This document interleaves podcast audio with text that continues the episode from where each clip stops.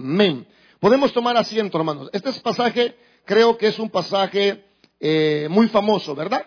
Creo que todos eh, sabemos de este pasaje. Quizás no sabemos dónde estaba, pero hoy sabemos dónde está. Pero, pero es un famoso porque la gente dice, bueno, cree en el Señor Jesucristo y que dice el texto, será salvo tú y tu casa. Así creo que el tema es pertinente. Vamos a hablar de cómo llega la salvación a la familia. ¿De qué familia voy a hablar? Voy a hablar de la familia de este hombre que solo sabemos que era un carcelero, era una persona encargada de los presos en la cárcel. Eh, lo conocemos como el carcelero de Filipos. Así que vamos a hablar esta tarde del cómo llega la salvación primeramente al carcelero y cómo la salvación llega a la familia. Vamos a darnos cuenta eh, básicamente de tres cosas. Voy a tratar tres cosas hoy. Lo primero que voy a tratar es que la salvación llega a la vida de este hombre de una manera soberana. Es decir, no fue que el hombre buscó la salvación, sino que la salvación le llegó al hombre. Amén. Eso es lo primero, manera soberana. Lo segundo que voy a hablar esta tarde es que llega por medio de la predicación de la palabra. Sí, dice el, el carcelero, ¿qué debo hacer para ser salvo? Y ahí viene la predicación de Pablo y decirlas, cree en el Señor Jesucristo y serás salvo tú y tu casa. Y después fueron a la casa del hombre a predicarle la palabra del Señor. Muchas personas dicen, bueno, yo sé que mi hijo va a ser salvo, que mi hija va a ser salva, pero hermano, la manera de salvación es predicándole la palabra. Amén. La Biblia dice, ¿cómo creerán si no hay nadie quien les predique? Lo tercero, hermano, que vamos a ver es que la salvación llega a través de una aflicción. Probablemente el carcelero de Filipo estaba muy cómodo, muy tranquilo, pero tuvo un problema, una aflicción, y eso llevó la salvación a esa casa. Así que voy a hablar de estos tres puntos y voy a terminar hablando de las evidencias de la salvación. Quiero decir, hermano, en primer lugar, ¿qué es salvación? Muchas veces estamos acostumbrados a hablar de salvación, ¿verdad? Y la salvación y la salvación, pero ¿qué es realmente la salvación? ¿Qué significa esa palabra salvación? Quiero decirles, hermano, que esa palabra salvación significa ser liberado de un peligro. Escucha eso. La palabra salvación significa ser liberado de un peligro. Cuando hablamos de salvación estamos hablando de ser liberado de un sufrimiento. Nos habla de una protección. Ahora, aunque este significado es un significado eh, humano, liberación de un peligro, liberación de, de un problema, esta palabra salvación también se aplica para la vida eterna. Quiero decirles, hermanos, que cuando el carcelero de Filipo dice, ¿qué debo hacer yo para ser salvo? No está diciendo, ¿qué debo hacer yo para salvar mi trabajo? Es decir, para que no me despidan. No está diciendo eso. Cuando él dice, ¿qué debo hacer para ser salvo? No está diciendo, ¿cómo me pueden librar a mí para que no me quiten mi empleo porque todos los presos están a punto de salirse? El contexto nos enseña que se está hablando de la vida eterna. Así que vamos a leer un poco de contexto. Quiero que vea conmigo el verso 32 para que se dé cuenta de que estamos hablando de la salvación eterna, de la salvación del alma, de la salvación de esta persona. Así que vamos a ver el verso 32. Y le hablaron la palabra del Señor a él y a todos los que estaban en su casa. Ahora, si la preocupación del hombre fuera no perder el trabajo, entonces, ¿qué le hubieran dicho? Mire, voy a hablar con su jefe para que no lo despidan, ¿verdad? Pero ¿qué, ¿cuál es la respuesta a esa pregunta? ¿Qué debo hacer yo para ser salvo? Y que dice el verso 32, y le hablaron la palabra del Señor. ¿Qué significa eso? Que el contexto que estamos viendo es un contexto de vida eterna. Amén. Es un contexto de vida eterna porque el hombre dice, ¿qué debo hacer para ser salvo? No está hablando quién lo va a proteger o quién lo va a liberar, sino que está hablando cómo recibir la vida eterna. Esa es la pregunta. ¿Cómo yo puedo salvarme eternamente? Y encontramos en el verso 32 que le habla la palabra de Dios a él, a toda su casa y luego se bautiza. Digo esto, hermanos, porque el texto nos está hablando de la salvación del alma. ¿cómo llegó la salvación del alma a esta persona? En primer lugar, hermanos, llegó de una manera soberana.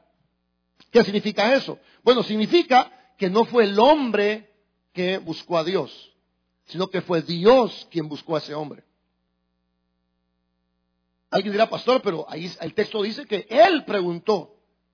Sí, hermano, pero él preguntó porque Dios había llevado a Pablo y a Silas a esa prisión. Amén. O sea, fue Dios quien llevó a Pablo y a Silas. O sea, Dios tenía un plan de salvación para ese hombre. ¿O no? O sea, había un plan de salvación. ¿Y cómo sabe que había un plan? Porque al final el hombre cree y toda su familia. Igual que nosotros, detrás de cada uno de nosotros hubo un plan de salvación. Por ejemplo, en mi casa, eh, mi hermana de en medio llevó una amiga que de verdad, honestamente, no estaba muy de acuerdo con la amiga porque eh, la amiga era cristiana, pero la, había, la mamá la había sacado de la casa. No estábamos de acuerdo, primeramente, porque era una muchacha joven y habíamos dos hombres ahí en la casa, mi papá y yo. Y llevaba una muchacha joven a vivir en la casa. Entonces mi mamá dijo, mm, esto no huele bien, ve ahí tengo un cipote que está joven. Entonces, no estaba muy de acuerdo al principio con la con Carolina, se llama ella. De hecho, un, día vino aquí a la iglesia y es esposa de un pastor allá en Estados Unidos. Entonces llegó la Carolina ahí a la, casa, que la mamá la había echado de la casa prácticamente, vivió con otro un par de años. Y ella era, era cristiana y una vez me invitó al tabernáculo, le dije que no, y después eh, mi hermana fue, después fui yo, después fue mi hermana mayor, después mis papás. Pero la llegada de Carolina, la hermana Carolina, a la casa era un plan soberano de Dios para que yo conociera la salvación. Entonces, vemos aquí que la salvación llega a este hombre de manera soberana. ¿Quién fue el que armó todo el plan? Pues todo el plan lo armó el Señor. Nosotros nunca nos imaginamos que la hermana Carolina iba a servir para la salvación de nosotros. De hecho, ella me decía a mí, Don Tunquín me decía. No sé ni por qué me decía así, pero me decía, Don Tunquín me decía. Ay, don Tunquín, me decía usted bien mal creado. Ay, don Tunquín, un día usted se va a arrepentir. Me decía, mire, don Tunquín. Vamos, y hoy, después de tantos años, es primera vez que digo esto. Entonces, después de tantos años, yo me doy cuenta, hoy aquí predicando, me doy cuenta que todo fue un plan del Señor. Ella llegó a la casa con un plan divino. Pablo y Sila llegó a esa prisión con un plan de Dios. Y sabemos, si usted está aquí por primera vez, si usted está aquí y no conoce al Señor y ha venido por primera vez, quiero decirle que no es casualidad, todo lo que pasa es un plan perfecto de Dios para la salvación de las personas. Llegó de manera soberana, es decir, fue Dios quien orquestó todo eso, fue del Señor. Ahora, en segundo lugar, vamos a darnos cuenta que la salvación llega a través de una aflicción. Fíjense, hermanos, que la salvación llega a través de una aflicción. Quiero que vea el verso 25, por favor. ¿Cómo llega la salvación a la familia? Llega de manera soberana. Es Dios que arma el plan. En segundo lugar, llega mediante una aflicción.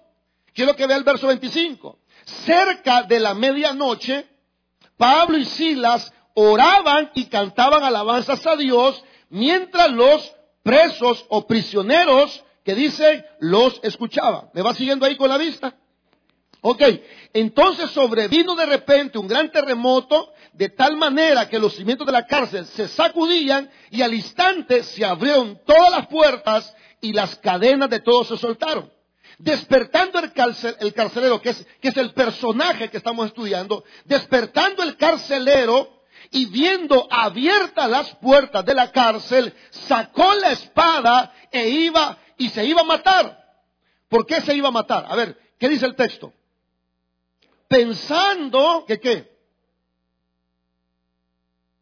Ahora, ¿por qué se iba a matar? Porque él pensaba que qué. Que todos los presos, ¿qué había pasado con todos los presos? Se habían ido.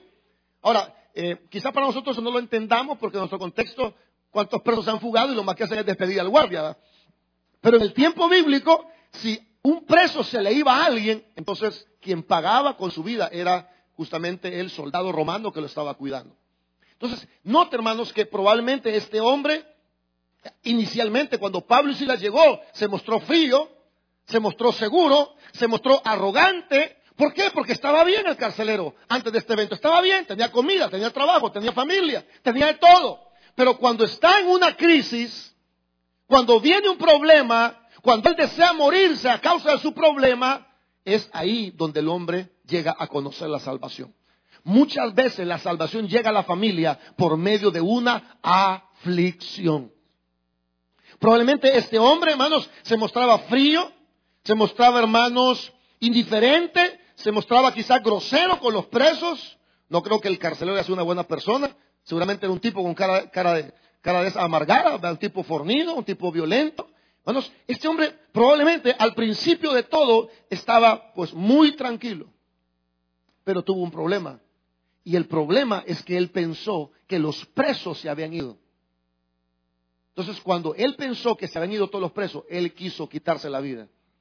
¿No cree, hermano, que ese problema era tan grande que este hombre prefería quitarse la vida él mismo que enfrentar las consecuencias? Es, es por eso que la salvación llegó. Porque el hombre muchas veces llega a ser salvo por medio de una aflicción. Muchas veces es un problema que nos trae a los pies del Señor. Bueno, a veces son los problemas, las necesidades, las que nos empujan a conocer más al Señor. Ahora, vemos que el carcelero, eh, después de que pasó lo que pasó, que la cárcel tembló, que los, los presos estaban a punto de salirse, él mismo pregunta, ¿cómo he de ser salvo? ¿Sabe por qué? Porque Dios usa todas las cosas que parecen malas, Dios las ocupa para el progreso del Evangelio. A veces Dios ocupa cosas como estas, problemas, aflicciones, dolores, inclusive enfermedades. Hemos estado estudiando Juan capítulo 9 y en Juan capítulo 9 el joven que nació ciego, ¿por qué nació? A ver cuántos se acuerdan, ¿por qué nació ciego? ¿Alguien se acuerda que dice el texto? Le dijeron, ¿quién pecó? Este o sus padres. ¿Cuál fue la respuesta del Señor? No es que pecó este o sus padres, sino para que las obras de Dios. O sea que ese hombre nació ciego. Porque Dios permitió que naciera ciego para luego este hombre recibir la vista y conocer a Jesús como el Salvador de su vida. Note en segundo lugar, hermanos, que es la aflicción la que lleva a este hombre a conocer a Jesús. Ahora, en tercer lugar, ¿cómo llega la salvación a esta familia? Bueno, por medio de la predicación del Evangelio. Quiero que vea conmigo, hermanos, el verso 31. Eh, Dice, ellos le dijeron, cree en el Señor Jesucristo y serás salvo tú y tu casa. Note esa palabra, ellos le dijeron, verso 32, y le hablaron la palabra del Señor a él y a quienes más. Y a todos los que estaban, ¿a dónde? Ahora, ¿cómo es que el Evangelio llega? Bueno, llega de manera soberana. En este caso, en este caso, llega a través de una aflicción, pero también llega a través de la predicación. ¿Qué quiero decir con esto, hermanos queridos? Mire, si usted tiene un familiar que no es cristiano, hay gente que está orando tanto. Bueno, la hermana, eh, hay una hermana aquí que me, hizo una observación. Yo siempre oro por un vecino que está aquí enfrente y digo, Señor, te pedimos por el vecino. Te pedimos que cambies al vecino. Entonces me dice la hermana, mire, me dice, ¿y cómo se llama el vecino, mes? Eh, no sé, le dije. ¿Y cuál vecino es, me dice? Yo, al principio creí que estaba como así, siendo un poco entrometida, pues. El de enfrente le dijo, mire, y ya lo evangelizaron, me dijo. Y yo dije, cuán, cuán, cuán. A ver, ¿cuánta, eh, ¿cuánta gente está orando por el vecino? Le hago una pregunta, ¿está orando por el vecino? Y ya lo evangelizaron. Hermanos, ¿cómo llegó la salvación a, este hombre? Llegó porque alguien le habló la palabra del Señor. Bueno, esa hermana me dijo eso. Y de verdad, hermano, que yo lo he evangelizado una vez nada más.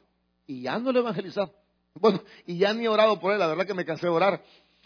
Entonces, vamos a darnos cuenta esta tarde, y que creo que está el punto más importante, que la salvación llega a este hombre por medio de que alguien le habló. Él dijo, ¿cómo he de ser salvo? ¿Y cuál fue la respuesta? Ellos le dijeron, ¿qué le dijeron? Cree en el Señor Jesucristo. ¿Y qué dice? Y serás salvo tú y tu casa. Primera cosa importante, primera cosa. Pablo y Silas estaban dispuestos a hablar del Señor. ¿Qué tal si Pablo y Silas fuera como un hermano de la garita? Que no le gusta hablarle a nadie del Señor. Bueno, perdón, a algunos hermanos de la garita. ¿Qué, sucedería si, el hermano Pablo y Silas fueran amargados? Y estuvieran enojados porque estaban presos y ellos de predicar el Evangelio venían y ellos están presos. Hermanos, Dios siempre ocupa a alguien para predicar la palabra del Señor. Quiero que, note que la salvación llega cuando alguien les habla. O sea, Dios necesita la boca de cada uno de nosotros para que más, gente conozca al Señor. Hoy fuimos a ganar almas allá al condominio Cayalá. Bueno, y yo, yo he estado así pensando, ¿será que ganar almas es lo correcto? De la manera que lo hacemos, pues, de ir a ganar almas. ¿Será que vale la pena la inversión de dinero? ¿Será que vale la pena la soleada? Habrá otra manera de hacerlo. Y sabe qué? Dios me confirma a través del sermón que no existe otra manera de evangelizar. Hay que ir y hablarles a las personas del Evangelio de Jesucristo. O sea, alguien tiene que hablar, hermanos. Alguien tiene que hablar. Ellos le dijeron, Y eso me enseña a mí que alguien tiene que hablar. Eh, la carta a los romanos, quiero mostrarle un, un pasaje. Hermano William, ¿está listo usted de arriba? Ok, solo quiero mostrarle este pasaje en Romanos capítulo 10, verso 14. La salvación llegó porque alguien les predicó. Romanos capítulo 10, verso 14. Vamos a ver si lo ponemos ahí en pantalla. A ver, a ver, dice, ¿cómo pues invocarán en aquel que no han? O sea, lo importante es que crean en el Señor, ¿sí o no? Cree en el Señor Jesucristo. Eso dijo Pablo y Silas. ¿Están conmigo, hermanos? Sí, cree en el Señor. Ahora, ¿qué dice Romanos? Porque la Biblia es el mejor comentario de la misma Biblia. Ahora, la misma Biblia nos pregunta, ¿cómo pues invocarán aquel de cual no han creído? ¿Ok? ¿Cómo es que creen? ¿Y cómo creerán en aquel que no han oído? ¿Por qué? Porque la fe viene, ¿por qué? Por oír la palabra de Dios. Ahora, esto es lo importante. ¿Y cómo oirán? Sin que nadie, ¿qué dice? Ahí hay como una especie de cascada de preguntas, ¿verdad? La primera pregunta es, ¿cómo va a creer la gente que no cree en Dios? La respuesta es, oyendo el Evangelio. Viene la segunda pregunta, ¿cómo oirán el Evangelio? Si no hay nadie que les. O sea, la salvación llega a las casas cuando una persona abre la boca y le empieza a comunicar el Evangelio a su familia. ¿Cómo creerán si nadie les predica? Ahora, por favor, hermanos, no, no se ponga a dar un curso de doctrina en su casa con su hijo inconverso, por favor. No se ponga a dar un curso de, de los eventos apocalípticos con su familia. La manera de hablarle a su familia es una manera directa y clara. Pablo sabía mucha Biblia, ¿o no? Bueno, Pablo escribió todas las cartas, casi todas las cartas del Nuevo Testamento. Una teología, bueno, Romanos es una teología increíble, santificación, justificación, redención, gracia, pecado, la ira de Dios. Pero Pablo dijo, bueno, voy a hablarte de la santificación. O voy a darte un curso de escatología. O te voy a hablar de los siete caballos del Apocalipsis. ¿Qué le dijo Pablo? ¿Cómo de ser salvo? ¿Cuál fue la respuesta de Pablo y Silas? Cree en el Señor Jesús. Hermanos, a la gente hay que hablarle de una manera directa. O sea, a veces hablamos de la iglesia, hablamos del pastor, hablamos de la doctrina, hablamos que somos bautistas, que somos pentecostales, que aquí. Hermanos, la gente va a llegar al Evangelio cuando le hablemos de manera directa qué es lo que tienen que hacer para ser salvos. ¿Se ha fijado que cuando salimos a ganar alma hay gente que nos saca otros temas? ¿Se ha fijado? Mire, yo una iglesia, pero fíjate un hermano en esa iglesia. Hermano, trate de evadir ese tema porque ese tema no lo va a llevar a nada. Mire, ¿y por qué los pastores piden ofrenda? Otro tema que de nunca terminar. ¿Ve que hay temas así? Mire, y, y, todos somos la misma iglesia y toda la misma religión. Hablar de religión es un tema que nunca se va a acabar. ¿Y usted qué piensa del presidente? Otro tema, política no hable porque es de nunca terminar. Cuando usted hable a alguien de Cristo, sea directo en lo que le está diciendo. ¿Cuál fue la respuesta de Pablo? Dios guarda, hermanos. A ver, ¿cuál fue la respuesta de Pablo? Cree en el Señor Jesucristo y será salvo ¿qué? tú y tu casa. Ok, ¿qué está diciendo este pasaje? Bueno, que la gente necesita saber de manera directa que necesitan para ser salvos. Siempre hay gente que nos va a sacar otros temas, hermano. Pero usted tiene que volver al tema y tiene que volver al tema. Muchas personas lo que necesitan es que usted les hable de que lo que necesitan es poner su confianza en Dios. Fíjese, hermano, que alguien dirá, bueno, pero hay que hablar de más temas. Claro que hay que hablar de más temas, pero de manera inicial hay que decirle de manera clara y directa que lo que necesitan es creer en el Señor. Claro, aquí en el texto nos vamos a dar cuenta que más adelante Pablo y Silas les explican cómo creer en el Señor. Pero inicialmente Pablo y Silas fueron eh, directos al decirle, tú, tú, lo que necesitas es poner tu confianza en Dios. ¿Qué estoy diciendo? Que cuando hablemos de Cristo a la familia, a los vecinos, hablemos lo fundamental. La gente necesita saber lo fundamental. ¿Qué es lo fundamental? Lo que dice Romanos 19. A ver, ¿qué dice Romanos 19? ¿Quién se lo puede de memoria? Que si confesares con tu boca que Jesús es el Señor y creyeres en tu corazón que Dios le levantó de los muertos, serás. Ese es el versículo que hay que hablarles. De manera clara, contundente. ¿Qué debo hacer para ser salvo? Cree en el Señor Jesucristo.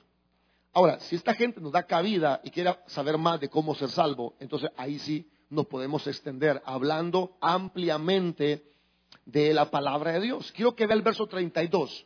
¿Qué dice el verso 32? Y le hablaron, ¿el que le hablaron? Ah, ok. O sea que inicialmente le dieron concretamente lo que tienen que hacer. Que en Jesucristo será salvo. Ahora, en el verso 32, ¿qué dice? Y le, ¿qué significa eso? Que cuando el hombre se mostró interesado en el tema fundamental, ellos empezaron a ampliarse en la explicación. Y ahí sí viene el tema del arrepentimiento, viene el tema de recibir a Cristo como Señor, viene el tema de la santificación, todos esos temas. Pero el verso 32 nos enseña que a la hora de predicar lo fundamental hay que decirlo de entrada. Y que luego la gente nos dé cabida, podemos hablarles más eh, ampliamente o explicarles el plan de la salvación. Ah, otra cosa que, estoy diciendo, eh, que viene a mi mente que estoy diciendo esto. Por favor, hermanos, eh, amplíe el tema con la gente que usted le habla de Cristo. Mire, haga la oración. ¿Y de qué eso? No, usted solo hágala. ¿Y para qué? No, solo repita. Amén. ¿Será eso correcto, hermanos? Oh, el pastor dijo que hable lo fundamental. Repita. ¿Y qué, para qué? Ah, usted dele, dele. Dígame, apúrese, apúrese, que, que solo llevo cinco almas. Apúrese, que tengo que son, son diez. ¿Pasa eso? No, hay que, ¿qué dice el verso 32? Y les, ¿qué significa eso? Significa que a la gente hay que hablarle la palabra del Señor. Ahora, no sé, no sé si le pasa a ustedes, pero a, veces uno está sufriendo tanto y tiene tanto dolor que ya no quiere hablar de la palabra de Dios. Pasa eso a veces, ¿verdad? Uno está desanimado, está herido, está golpeado, está deprimido. Ahora, le hago una pregunta. ¿Cómo cree que físicamente hablando estaba Pablo y Silas? Débiles, ok. Yo no sé cuántos han leído este capítulo anteriormente, pero el capítulo nos enseña que a Pablo y a Silas los habían azotado. Vea por favor el verso 30, el verso 23, por favor. ¿Qué dice el verso 23? Después de haberles acomodado la almohada mucho, eso dice, no, ¿verdad? ¿Qué dice? Y después de haberles azotado mucho, los echaron en la cárcel, mandando al carcelero que los guardase como Ahora, le hago una pregunta. ¿Hay dolor físico en ese momento? O sea, les metieron una, una azotada y los tiraron en el calabozo más adentro y a la medianoche pasó lo que estoy hablando. Ahora, hermanos, a veces la gente deja de hablar de Cristo por el dolor que tienen en sus vidas. Quiero decir, quiero decir algo, aunque usted esté sufriendo, no deje de ser un instrumento que comunique el mensaje de salvación a otras personas. Pablo y Silas, hermanos, seguramente estaban muy eh, adoloridos físicamente, pero ellos no perdieron la oportunidad de llevar el evangelio a otras personas. Hay gente que dice, mire, no a ganar almas porque me duele la cabeza. Está bien, yo entiendo eso. Pastor, fíjate que no ganar almas porque me siento deprimido. O mire, pastor, eh, no ganar almas porque fíjese que me, me estoy mal del estómago. Pero Pablo y Silas estaba azotado, estaba golpeado. Pero ellos siguieron proclamando el Evangelio.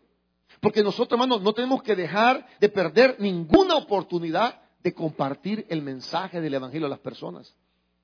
Por eso hemos creado un grupo, si quiere agarrarse al grupo, me avisa, un grupo de gente comprometida con el Evangelio, que el compromiso es ir a ganar almas todos los domingos de nuestra vida. A menos que algo excepcional como una muerte, una enfermedad grave, bueno, pero la meta es no faltar al evangelismo en las buenas y en las malas queremos estar anunciando que el reino de los cielos se ha acercado. Pablo y Silas estaban muy mal físicamente, pero seguían hablando de el Señor.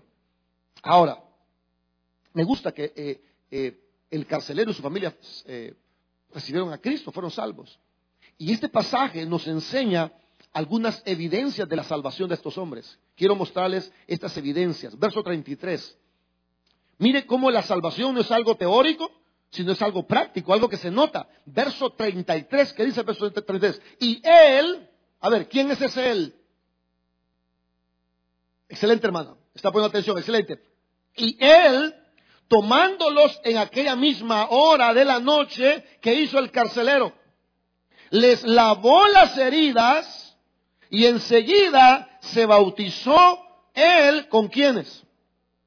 Ahora, note hermanos, note, yo no sé cuántos vinieron el sermón anterior que hablé que la, una de las evidencias de la salvación es el amor a los demás.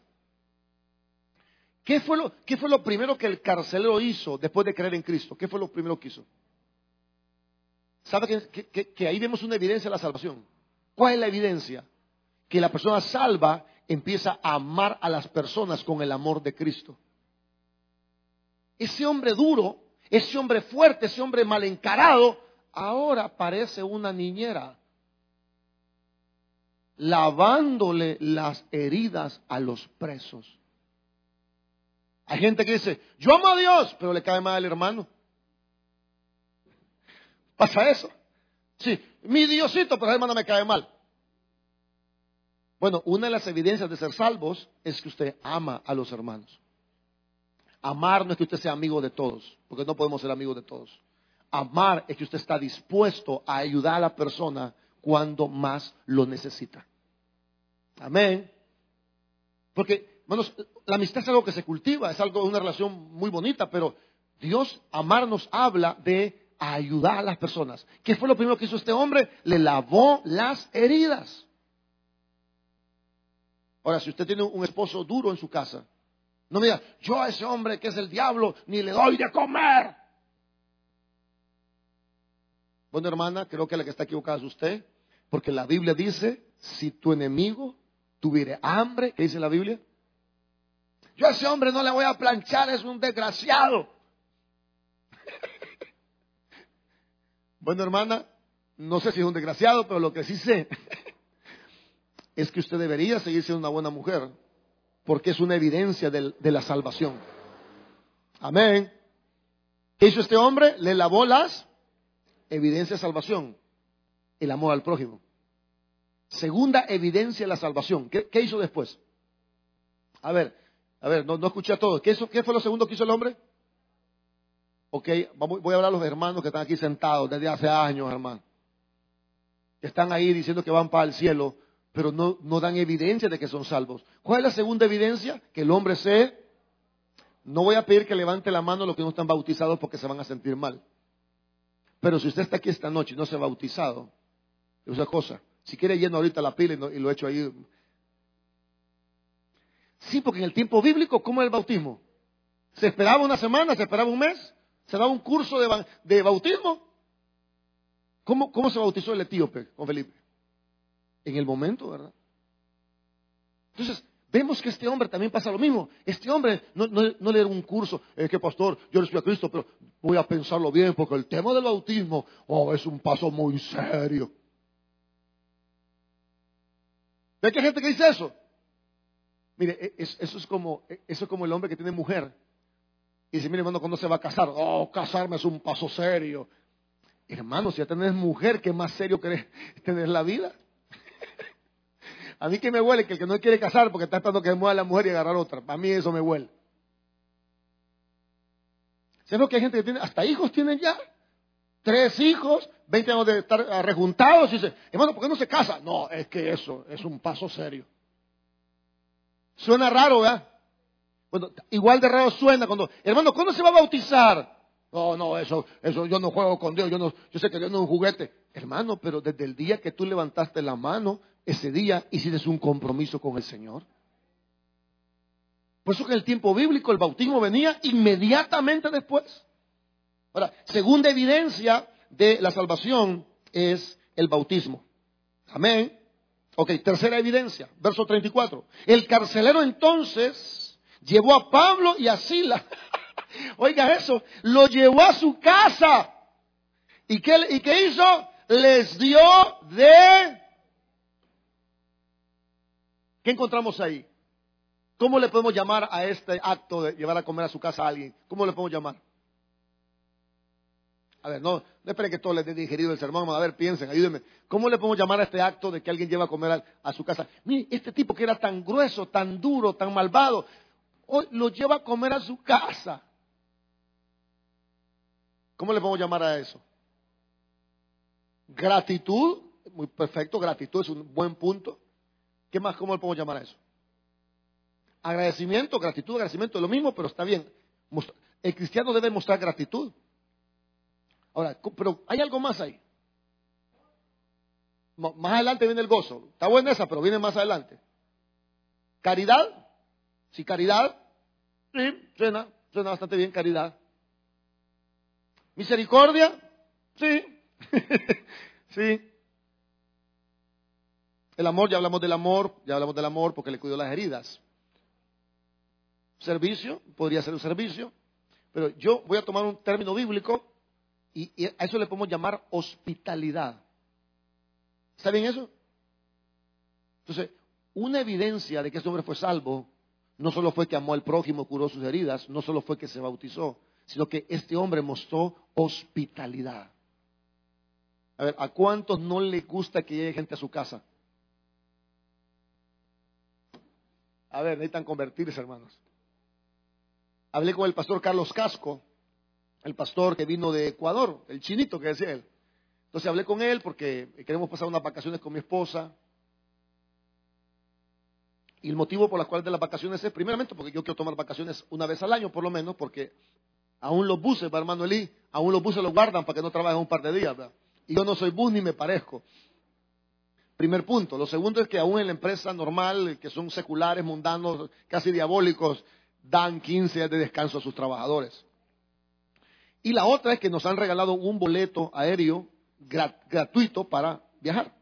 Entonces le dije al pastor el casco, mire, le digo, fíjese que voy a, quiero tener un boleto aéreo, falta de mi esposa, y eh, quisiera viajar. Miren, yo lo recibo, me dijo. Olvídese, olvídese de todo. Mire, todo se lo voy a dar yo, me dijo. No vaya a pagar hotel, me dijo. Se va a quedar en mi casa. Me dice, comida ahí tienen, cuarto ahí tienen. Y hablé con él ayer, sábado. Me habló como a las dos y media de la tarde. Y me hizo el, me hizo el itinerario, hermano. Va a llegar a tal aeropuerto, lo voy a traer yo. Esa noche nos vamos a quedar ahí, me quiero que conozca la ciudad de Imes. Después salimos para no sé dónde, que es la sierra, la montaña. Vamos a estar tres días en la montaña. De ahí vamos a bajar a la costa, no sé cuántos días en la costa. Y de ahí va a venir el hijo que va a predicar un sermón. Me dijo, hermano, me hizo el itinerario como de 15 días. Vengo el 8 de diciembre, hermano. ahí les aparezco el 8 de diciembre. ¿Se portan bien hoy? No quiero que agarre fuego este volado aquí y tenga amarrado a Walter y a, y a ahí quemándoles la hoguera. Mire, me dijo, el 8, ahí por el 8 me dijo, se viene de regreso. Pero, ¿por qué les cuento todo eso? Primero, para pedir permiso camuflajeado. Y, y segundo, porque qué hospitalario el pastor Casco, hermano. Qué hospitalario. Me ha sido comida, dormida, transporte. Mire, no gaste nada, me dijo. Yo le voy a dar todo. Claro, voy a gastar algo porque qué pena que sinvergüenza ahí con la, con la cara chucha y deben de comer. o sea, la gente hospitalaria pero tampoco abuse. Va, pero volvamos, vamos, volvamos para acá. ¿Cuántos de que están sentados aquí no somos hospitalarios? ¿Verdad? Yo no quiero gente en mi casa, aquí no quiero nadie. pero una de las características de la salvación es que seamos hospitalarios. no estoy muy convencido. Voy a hacer un llamado de arrepentimiento esta noche, hermanos. Hizo el carcelero que hizo este hombre frío, romano, tipo duro, que hizo con Pablo y Silas, lo llevó a la casa, ¿qué? A comer. ¿Hay gente así? ¿De qué hay gente así? Por ejemplo, el hermano Tomás, me acuerdo, hay muchos, pero un caso. El hermano Tomás es una persona, usted ya pase. No, hermano, pase. Ay, que qué pena. qué pena. Y, a la familia, ¿qué va a querer? Pedimos pizza, pedimos pollo. No, hermano, algo típico, por favor. Frijoles, plátano, queso, cuaja, tortilla. ¿Quiere café? ¿Quiere gasosa? ¿Quiere jugo? Bueno, me está pena me ha comido Tomás, porque cada vez que llego, una gran fulia. y uno llega donde la casa de alguien, ni agua le dan a uno, hermano. Uno así, hermano, qué calor, sí, aquí hace calor. ¿Pasa eso o no pasa eso? espero que no, espero que no, no sea usted el carcelero de Filipo antes de su conversión. ¿Lo llevó a la casa? ¿Qué lo llevó? A comer. ¿Cómo se llama eso? Hospitalidad. ¿Se da cuenta que la salvación es, tiene muchas facetas? Vamos a, hacer, vamos a ver otras. El verso 34, verso 34, otra característica de la salvación. Entonces, el carcelero dice, verso 34, eh, vamos a ver, dice, y llevándose a la casa, los puso en la mesa, ¿y qué dice, hermanos? Y se regocijó con toda su casa de haber creído en quién. Y hoy sí, hermana Emily, otra característica de la salvación es el gozo. ¿Qué dice el verso 34? Y se regocijó. ¿De qué se regocijó? De haber creído en quién. Entonces, quiero decir algo, hermanos. Cuando alguien viene a Cristo, otra característica es el gozo. No sé si le pasó a usted recién convertido, que usted recibió a Cristo, estaba muy contento de haber recibido a Cristo. Entonces, vemos aquí que hay una característica que es el gozo, porque el gozo, hermanos, es a causa del Señor.